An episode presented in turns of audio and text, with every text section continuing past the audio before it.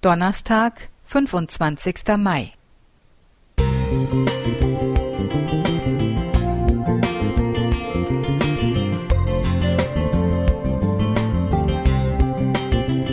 Ein kleiner Lichtblick für den Tag.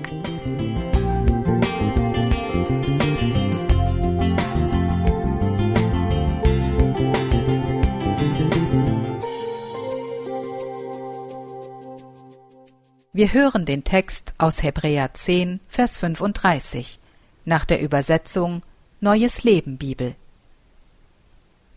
Werft dieses Vertrauen auf den Herrn nicht weg, was immer auch geschieht, sondern denkt an die große Belohnung, die damit verbunden ist. Im vergangenen Sommer besuchten meine Familie und ich eine der weltweit längsten Fußgängerhängebrücken unweit der Rappbodetalsperre im Harz. Mit ihren 458,5 Metern überspannt sie das Bodestaubecken. Dank der festen Verankerung im Schieferfelsen können sich circa 200 Leute gleichzeitig darauf tummeln. Trotz Corona hatten viele Besucher an jenem Tag diese Brücke als Ausflugsziel gewählt. Das Betreten des schwankenden Bauwerks ist ein Vertrauensbeweis in menschliche Ingenieurskunst. Woher nehmen die Menschen dieses Vertrauen? Das hat mich beeindruckt. In zwischenmenschlichen Bereichen gehen wir oftmals sehr sparsam mit Vertrauensbeweisen um. Viel zu oft wurden wir schmerzhaft enttäuscht.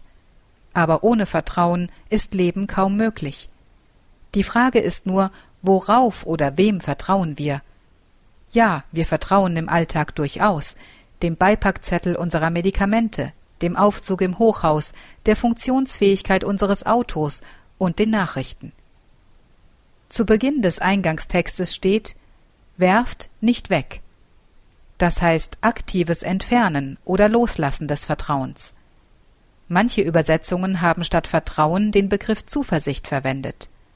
Zuversicht hat etwas mit Hoffnung zu tun.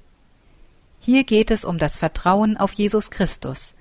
Dieser Gedanke wird vervollständigt, wenn wir weiterlesen, sondern denkt an die große Belohnung, die damit verbunden ist. Hier geht es also um die Hoffnung auf Jesu Wiederkunft und Gottes neue Welt. Wenn in uns das Vertrauen auf Gottes Zusagen verblasst, schwindet auch die Hoffnung. Der Glauben verliert in unserer Gesellschaft schleichend an Relevanz. Wie schade wäre es, wenn wir das Ziel aus den Augen verlieren würden, weil wir das Vertrauen in die Zusagen unseres himmlischen Vaters weggeworfen haben. Gott hält seine Versprechen und das, was er uns in Aussicht stellt, ist so fantastisch, dass es sich lohnt, an dem Vertrauen und der Zuversicht auf den Herrn festzuhalten.